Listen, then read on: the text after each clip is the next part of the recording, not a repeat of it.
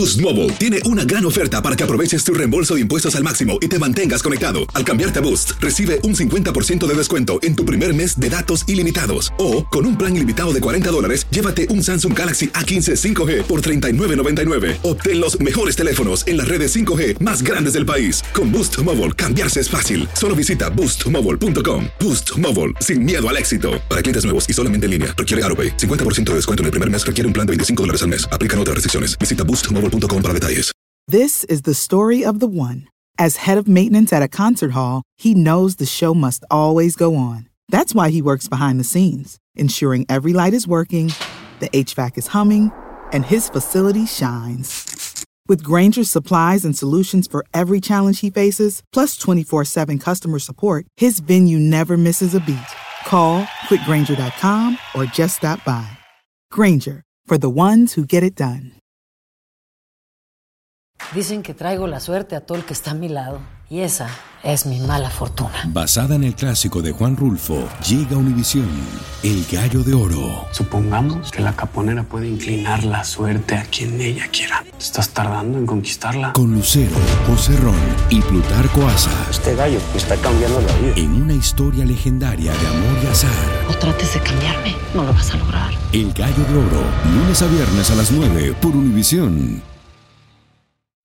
El siguiente podcast es una presentación exclusiva de Euforia On Demand. lamentable del día de hoy es que esto se podía ver desde un avión a 33 mil pies de altura y que hubimos voces en Puerto Rico que estuvimos advirtiendo que esto iba a pasar. Y no es que uno se alegre, mire, de verdad que es muy triste que tengamos hoy que eh, finalmente confirmar después de tanto tumbo que el ente fiscal que se nombró para supervisar la administración y las finanzas de Puerto Rico le acaba de ordenar al gobierno la reducción laboral, la reducción de la jornada laboral de los empleados públicos. Pero en vez de estar como yo veo en las redes sociales por aquí que estaba ahorita haciendo un Facebook Live en la página mía de profesor Ángel Rosa. El que quiera ver este tema expandido puede entrar a mi página de Facebook de profesor Ángel Rosa y allí acabo de colgar hace menos de una hora un video de esto sobre el tema. Pero uno ve, bendito a puertorriqueños que a pesar de lo que estamos viviendo, y de lo que vamos a vivir, que aún va a ser más fuerte, escogen vivir con gringolas, con las gringolas de la política partidista, de uno y otro bando. Entonces, que sí, que, hay gente que nadie se alegra de la jornada, de la reducción de jornada, pero era inminente. Y si usted tenía los datos frente a usted, saltaba a la vista que esto iba a pasar. Y que no hay que ser ni un experto financiero, ni economista, ni nada de eso para darse cuenta que aquí el país está atrapado en dos diatribas distintas que se las quiero explicar bien sencillamente a los que me escuchan y me ven por Facebook y me oyen por radio para que tengamos una visión clara de qué es lo que nos está pasando en el día de hoy. Aquí está el discurso del, del gobierno de negación de la realidad para tratar de desviar cualquier impacto político que esto pueda tener en la jornada electoral del próximo año 2020, del año próximo no, del 2020, imagínese usted, jugando para el 2020 desde ahora. Que por cierto, en ese, vamos a decir las cosas como son aquí, en ese juego del 2020 no es solamente el gobierno el que está, es también el partido principal de la oposición, el Partido Popular, y hay que decir las cosas como son para que no sigamos cayendo víctimas de estas diatribas que son para las gradas. Ellos saben lo que están diciendo y saben que no va a pasar como lo dicen, pero lo dicen pensando que los puertorriqueños somos una parranda de gente ignorante que no entiende la realidad que tiene ante sí. Y eso no es el pueblo puertorriqueño. El pueblo puertorriqueño ha sido bastante vilipendiado y traicionado por muchos gobiernos que hoy nos tienen donde estamos. Pero tontos no somos.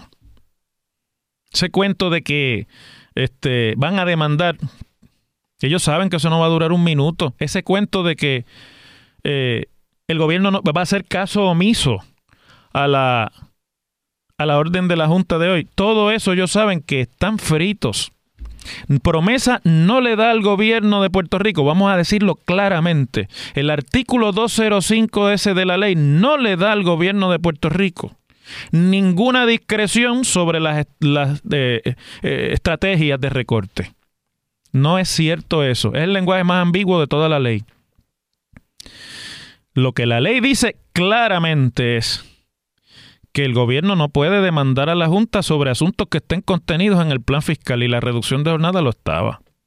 El gobierno lo que hizo fue celebrar el plan fiscal, hacer aquella actividad en el, jardín hundido que convocaron a todos los legisladores del PNP y a los alcaldes del PNP y a los jefes de agencia. Hicieron la foto aquella que hizo primera plana y que celebraron tanto los que saben de comunicación pública. Decían, esto es la foto de la familia feliz. Y se hicieron dueños de lo que ese plan fiscal decía. Entonces ahora la Junta está implementando el plan fiscal y lo está implementando sin consideración, por lo menos parecería ser, que lo está implementando sin atención al impacto político en las elecciones generales de 2020. Y el gobierno está tratando de salirse de ahí. Y por otro lado, la otra cosa que está pasando aquí, para que también lo entendamos, es que tenemos una junta de control fiscal que está compuesta por gente que solamente ven el, juego en la cancha a base de si está o no cuadrado y balanceada la ecuación financiera. Que la Junta no sabe que esto va a tener un impacto económico terrible sobre la economía, sí lo sabe que la Junta no ha tomado en consideración que el recorte que van a darle a las pensiones de los, de los jubilados va a causar problemas no tan solo económicos, sino también de calidad de vida en Puerto Rico? Sí lo sabe. Que la Junta no sabe que el gobierno de Puerto Rico va a recibir un impacto fuerte de los, en los ingresos porque la reducción de jornada va a traer un golpe también en la reducción de actividad económica que ya se viene reduciendo desde hace más de una década. Lo sabe, pero la Junta es un ente fiscal y han decidido esto como se deciden las cosas cuando usted está en, una junta de directores de un banco o de una financiera internacional o de una empresa multinacional. ¿Qué es lo que han decidido? Ellos saben cuál es el impacto de esto, pero esta gente ya ha decidido y su discurso repetidamente incluye esa esa idea que ahora les voy a comunicar, que no es mía, pero se lee a leguas de las acciones y del discurso de la Junta, que aquí hay que tirar a pérdida una generación completa para cuadrar la caja para sacar a Puerto Rico de los números rojos, para ajustar al gobierno de Puerto Rico a los gastos de lo que le ingresa, ellos saben que se tienen que llevar por medio una generación de puertorriqueños completa y se la están llevando por medio. ¿Y qué es lo que ellos hacen? Pues ellos dicen, bueno, nos llevamos ahora de por medio una generación, pero de aquí a 20 años esto endereza y entonces llega la prosperidad. Esa visión que se llama en economía terapia de shock Usted sabe lo que es terapia de shock, ¿verdad? Se utilizaba antes, no sé si todavía se utilice, no sé, porque ha habido muchos cuestionamientos sobre eso, pero antes se utilizaba con la gente que tenía padecimientos mentales y se les aplicaban shock eléctricos para tratarlos de cambiar en su comportamiento. Era una cosa absurda, pero hay terapia de shock. Yo no sé si todavía se utiliza porque yo de psicología y de psiquiatría no sé nada. A lo mejor la necesitaré algún día, pero no, pero no sé del, del, tema. Y en economía se utiliza la imagen de la terapia de shock para lo que están haciendo en Puerto Rico este organismo y para lo que hizo, por ejemplo, el Banco Mundial y el Fondo Monetario Internacional en Argentina y en Brasil y en México un poco antes, cuando la década perdida de la deuda en los años 80 y 90 del siglo pasado para América Latina, o lo que hizo el Banco Central Europeo en Grecia, en España, en Irlanda, en Portugal, o lo que hizo la Junta de Supervisión en Nueva York en los años 70 y lo que hizo la de Detroit en el otro día en la ciudad de Detroit. Y lo que tendrían que hacer en Illinois, pero allí no pueden nombrarle una junta. porque no lo permite el organismo jurídico. Y eso es lo que está haciendo la Junta. La Junta está aplicando en Puerto Rico al pie de la letra la terapia de shock. Para la gente que viene del mundo financiero, eso es perfectamente natural. Porque 2 más 2 tiene que ser 4. No puede ser 5, ni 6 y medio, ni, ni punto 2. Tiene que ser 4. Y lo imponen, no importa lo que sea. Y el gobierno sabía que venía la reducción de jornada. Lo saben desde hace tiempo, desde que le aprobaron el plan fiscal y la Junta le enmendó el plan y le dijo, mira, vamos a poner aquí la reducción de jornada y la reducción del bono y vamos a poner aquí, y en el plan ya estaba la reducción de las pensiones. Y desde entonces están con este cuento de que eso no viene. Mire, cuando yo hace unas semanas estuve sustituyendo a Carmen Jovet en Lo sé todo, programa de Guapa Televisión, tuve allí de invitado a un buen amigo que es el secretario de, la, de Asuntos Públicos de la Fortaleza, y me vino con ese cuento y yo le dije, mirando a la cámara, secretario, usted le puede asegurar al país, porque mirar la cámara es como mirar al país, ¿no? Que la jornada, la reducción de jornada no viene. Y me dijo, yo no solamente eso lo aseguro, es la palabra del gobernador la que está aquí en juego. Y por eso es que ahora dicen que van a demandar. La Junta hoy ajustó la, el plan fiscal ante el hecho de que los eh, recaudos y los ahorros del gobierno no ascienden a los 880 millones que debían haber ascendido, sino a 662 y por lo tanto acaba de ordenar una reducción de la jornada laboral que consistirá de dos días por mes a partir del primero de septiembre hasta el 30 de junio de 2018, es decir, todo lo que queda del año fiscal vigente que acaba de comenzar.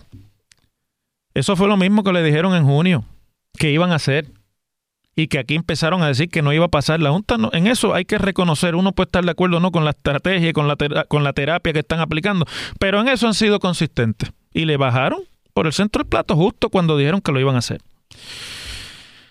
Miren, yo creo que aquí tenemos que decir algo más sobre este tema, más allá de cuánto es y a quién es que le aplica. Eso ya se ha explicado bastante. Ustedes han oído a la a la miembro de la Junta, Ana Mato Santos, con Jay Fonseca aquí explicando. Pero dijo algo Ana Mato Santos con lo que yo quiero cerrar este primer turno de análisis del programa de hoy. Originalmente la, la reducción de jornada era de cuatro días. Dice la Junta que como se llegó a 662 millones, en conjurar el problema de déficit, pues que entonces en vez de cuatro van a ser dos, porque lo que quedaría solamente son 218 millones. Y que con eso lo, lo consiguen. Pero como el gobierno ha dicho, y Cristian Sobrino, que es el nuevo representante del gobernador ante la Junta, ha dicho que ellos no van a implementar lo que dice la Junta, eso lo que quiere decir es que van para los tribunales. En los tribunales pierden al minuto, pero bueno, va a tomar un tiempo en lo que eso llega hasta el juez y se ve los argumentos. Algún tiempo va a tomar. Entonces eso retrasaría posiblemente que en vez de empezar el primero de septiembre, la reducción empiece quizás el primero de noviembre o un poco más tarde, dependiendo de cuándo pierdan, porque van a perder y ellos lo saben. Y lo que le dijo Ana Mato Santos ahorita fue, ustedes pueden escoger pelearlo en los tribunales, pero mientras más tarde esto entre en vigor, entonces menos posibilidades de que sean dos días y lo vamos a tener que ajustar y van a ser cuatro más. Eso es una amenaza velada que le están haciendo al gobierno si escoge el camino de pelear, que es el camino de la política partidista, amigas y amigos es el camino de la política partidista, porque a mí no me convence ni a nadie le convence el cuento este de que ellos van para los tribunales porque ellos son los que tienen el poder. ¿De cuándo acá le ha salido esta voluntad tan férrea al gobierno de defender la autoridad del Estado Libre Asociado? Ustedes saben que en promesa le quitaron esa autoridad al gobierno del Estado Libre Asociado. Lo aplauden ellos todos los días para hablar de la cochina asquerosa y apestosa. Y ahora les tocó a ellos, porque a veces usted escupe para arriba y le cae encima a usted el escupitajo. Eso no es. La única forma que esto tendría de cuestionarse de verdad en los tribunales es ir ante los tribunales y decir que el Congreso no tenía autoridad para aprobar promesas y entonces habría que entrar en un litigio jurídico de altos niveles para interpretar la realidad jurídica de Puerto Rico y ver si el Tribunal Supremo de los Estados Unidos decidiese en su momento que el Congreso no podía hacerle eso a Puerto Rico. Esa es la única manera.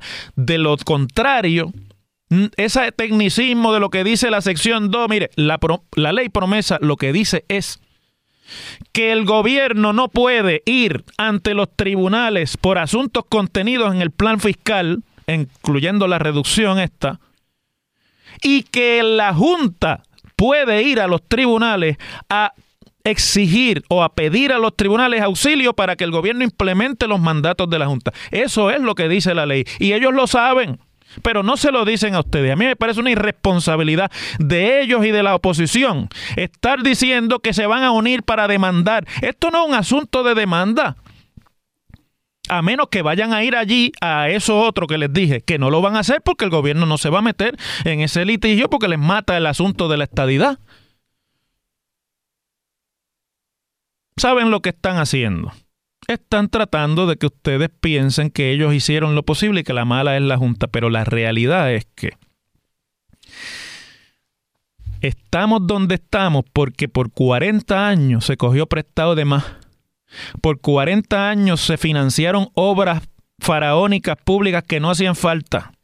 Por 40 años le metieron a la deuda de Puerto Rico el financiamiento de la nómina gubernamental y hasta de las patrullas de la policía y los chalecos a prueba de bala porque ya no había dinero para comprar eso, se lo metieron a la deuda y ahora no hay ni con qué pagar la deuda ni con qué mantener el gobierno. Y el gobierno en vez de reducir sus gastos está en el juego este político.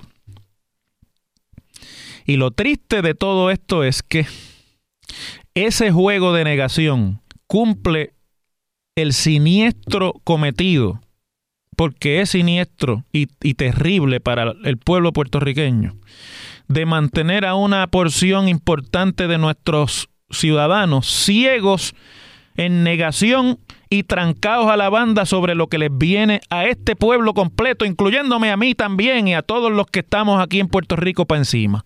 Porque esto no es a nosotros que no, a mí no me toca. Oiga, yo tengo dos padres que son jubilados. Yo soy empleado de la Universidad de Puerto Rico. ¿Ve? Y a la universidad ya usted sabe lo que le viene para encima. O sea que este cuento de que es que aquí hay gente que nos alegramos, nadie se alegra, pero la realidad es una responsabilidad de los gobiernos también de decírsela al pueblo, no de seguirlo engañando. Y en esto hoy, lo único que queda claro es que el gobierno de Puerto Rico lleva siete meses engañando al país sobre esto. Y hoy les ha caído encima la lápida pesada de la realidad. Las cosas como son. En WKAQ se abre el aula del profesor Ángel Rosa. Conoce de primera mano cómo se bate el cobre en la política. Las cosas como son. Profesor Ángel Rosa en WKAQ. Bueno, miren, antes de terminar este segmento del programa, voy a meterme un minutito en el asunto de los pensionados porque sé que este programa lo oye mucha gente que es pensionada y que pues les preocupa lo que viene. Y yo déjeme decirles, no es para menos. Para mí lo más importante que se decidió hoy ahí es lo de los ajustes a los planes de pensiones, porque lo de la jornada ya se sabía que venía y se pudo haber preparado el gobierno para eso. Hoy han decidido una reducción del 10% del total de pagos de pensión del gobierno de Puerto Rico y las instrumentalidades públicas y además han decidido que los que están en los planes híbridos estos tipo 401k con las reformas de retiro no pueden seguir acumulando nuevos beneficios, sino que el gobierno, miren qué es lo que han decidido, va a reducir en 90 días, va a comenzar una reducción del 10% de aquellas pensiones de forma progresiva que estén por encima en términos conjuntos, ¿verdad? En términos este, consolidados, es, es decir, uniendo lo que puedan coger o no de seguro social algunos pensionados, las pensiones que estén por encima, repito, de mil dólares van a recibir ajustes. No todas van a recibir el mismo ajuste. Ahí hay un cambio. Se había dicho que era el 10% across the board. Hoy se decidió que no, que de mil dólares para arriba, cuando usted suma todos sus beneficios, si usted recibe más de mil dólares, a usted le van a ajustar su pensión en algún por ciento que se habrá de anunciar y que puede llegar hasta el máximo de un 10%, pero que va a ser en forma escalonada dependiendo obviamente del monto de las pensiones. Me imagino que en atención a que esto tiene un efecto directo sobre las personas más vulnerables de nuestra población. De acuerdo con la Junta, la reducción de las pensiones, como no va a tocar las que son de, más, de menos de mil dólares consolidadas con seguro social y demás, no tocará a 25% de los pensionados del gobierno de Puerto Rico. Es decir, que el 75% de los pensionados sí van a estar en el ajuste de pensión.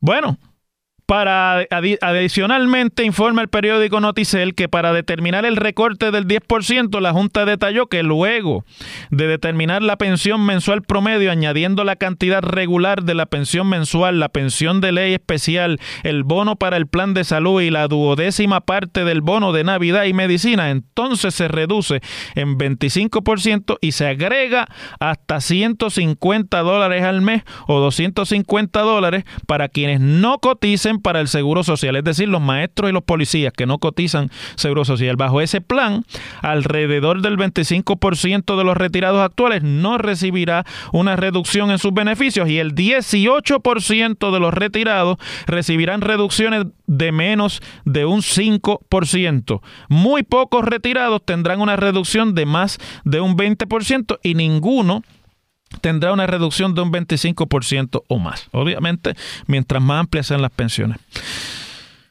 Esto también estaba claro desde el primer día. Y ahora lo que va a pasar es que el gobierno de lo que recibe, paga.